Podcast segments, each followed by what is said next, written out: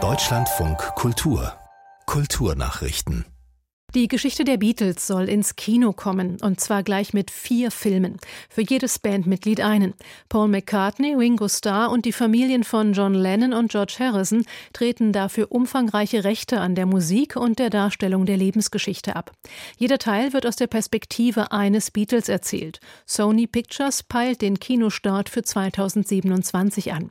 Die Regie aller vier Biografien übernimmt Sam Mendes. Der Oscar-Preisträger inszenierte unter anderem die Filme American Beauty, Road to Perdition sowie die James Bond-Teile Skyfall und Spectre. In Deutschland sprechen auch die meisten Familien mit Einwanderungsgeschichte zu Hause Deutsch. Das gilt nach Angaben des Statistischen Bundesamtes für mehr als drei Viertel dieser Haushalte. Die Behörde veröffentlichte die Zahlen, die sich auf 2022 beziehen, zum morgigen Tag der Muttersprache. Demnach spricht knapp ein Viertel der Eingewanderten ausschließlich Deutsch zu Hause. Mehr als die Hälfte nutzt daneben mindestens eine weitere Sprache. Kein Deutsch wird laut Statistik in 23 Prozent der Einwandererhaushalte gesprochen. Nach der Definition der Statistiker haben Menschen eine Einwanderungsgeschichte, wenn sie selbst oder beide Elternteile seit dem Jahr 1950 nach Deutschland einwanderten. Das sind rund 20,2 Millionen Menschen. In Nürnberg legen Fachleute seit einiger Zeit die Knochen vieler hundert Pestopfer frei.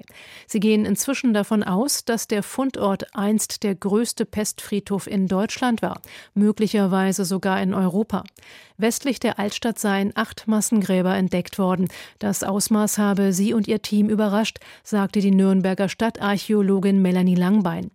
Bisher wurden bereits über 800 Tote gezählt. Sie starben wahrscheinlich in der ersten Hälfte des 17. Jahrhunderts. Damals verloren in Nürnberg mehr als 15.000 Menschen durch die Pest ihr Leben.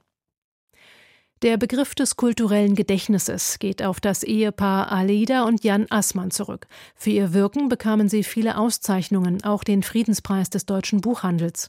Nun ist der Kultur- und Religionswissenschaftler Jan Assmann mit 85 Jahren in Konstanz gestorben. Gemeinsam mit seiner Frau befasste er sich mit der Frage, welche Faktoren die Identität und das Bewusstsein menschlicher Kulturen und Gesellschaften prägen. Beide stießen internationale Debatten an über Grundfragen kultureller kultureller und religiöser Konflikte in der heutigen Zeit. Assmann war auch Ägyptologe und als solcher fast 30 Jahre Professor an der Universität Heidelberg.